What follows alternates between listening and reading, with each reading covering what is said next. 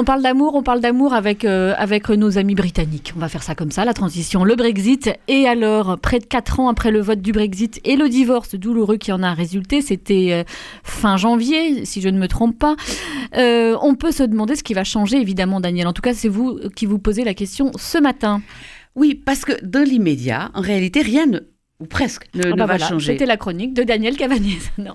Le, le Royaume-Uni continue à verser sa cote-part au budget de l'Union jusqu'à la fin de l'année euh, 2020. La liberté de circulation des personnes, bien que le Royaume-Uni ne soit pas dans l'espace Schengen, demeure acquise, tout comme pour l'essentiel la liberté de circulation des biens. La frontière des deux Irlandes est déplacée en mer, c'est un tour de passe-passe, mais on limite les risques de violence et en tout cas d'exaspération. Les zones de pêche, pour l'instant, ne sont pas modifiées. Mais comme disait le prince Salina, partant au sud, dans le guépard de Visconti, il faut que tout change pour, que, rien, ne change.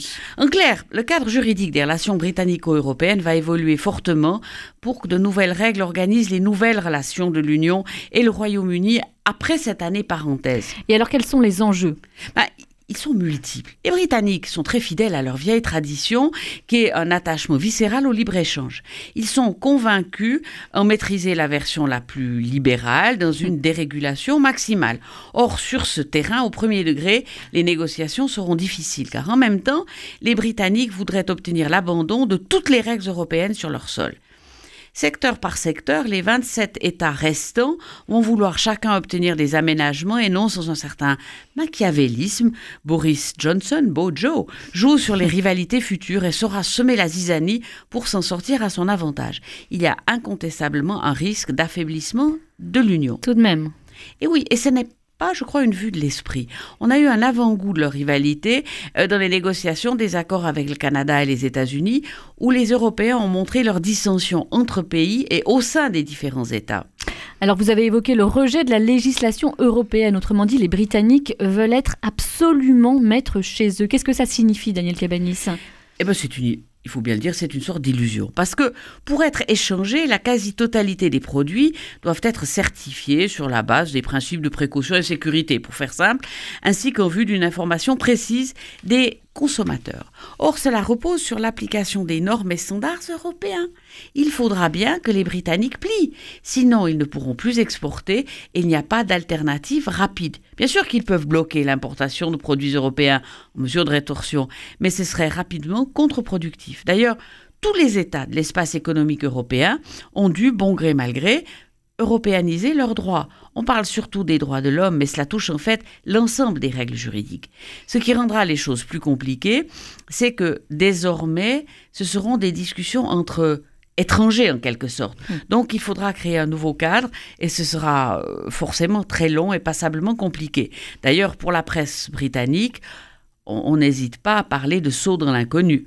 D'autre part, les responsables politiques britanniques ne pourront plus s'abriter derrière l'Europe quand ils feront des bêtises, pour ne pas dire des âneries, ou que les résultats de leur politique ne seront pas conformes à leurs promesses. Ils ont perdu leur bouc émissaire dédié. Parce que c'était le cas. Hein Et oui, Mhm. incontestablement. Est-ce qu'on peut parler de perte pour l'Union européenne également? Je crois que oui. Parce que le Royaume-Uni est une composante forte, enfin était, même si c'était parfois un partenaire compliqué. Mm. Or, pour l'équilibre international, sa sortie de l'Union fragilise cette dernière dans le jeu géopolitique complexe d'aujourd'hui. Les relations entre la Russie, les États-Unis, l'Union et la Chine jouent sur des rapports de force, il ne faut pas se voiler la face. L'Europe en sort fragilisée, bon nombre des dirigeants nationaux comme européens euh, sont hantés par la crainte du déclassement, à la fois sur le plan démographique, Ah oui. économique et diplomatique.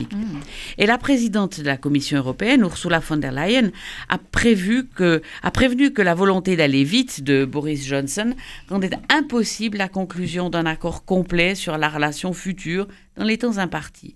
Donc Johnson va devoir choisir consacrer exclusivement les mois qui viennent à la conclusion d'un accord commercial pour l'après-Brexit avec Bruxelles ou engager un par- en parallèle des discussions avec les États-Unis. Les deux, il ne pourra pas. Alors, comment on résume l'avenir euh, immédiat? Est-ce qu'on peut d'ailleurs? Le Royaume-Uni entre dans une période de transition, c'est pas très original, euh, durant laquelle le pays ne sera sorti de l'Union que sur le plan politique.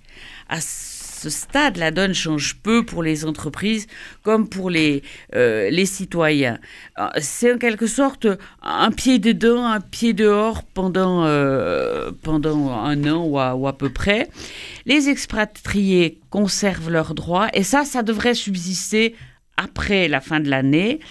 Le problème de la frontière irlandaise, nous l'avons dit, est contourné. Pour les touristes, la carte d'identité devrait toujours suffire. Les étudiants seront protégés, mais l'avenir d'Erasmus est un débat. Les Anglais ont toujours été les adeptes du 1 contre 1 absolu pour des raisons financières. C'est un divorce à plus de 40 milliards d'euros pour Londres, c'est sa prestation compensatoire. Le droit communautaire va continuer à s'appliquer pendant la période de transition.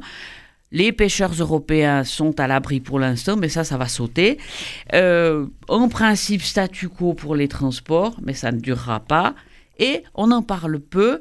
Gibraltar est très inquiet et craint l'enfermement.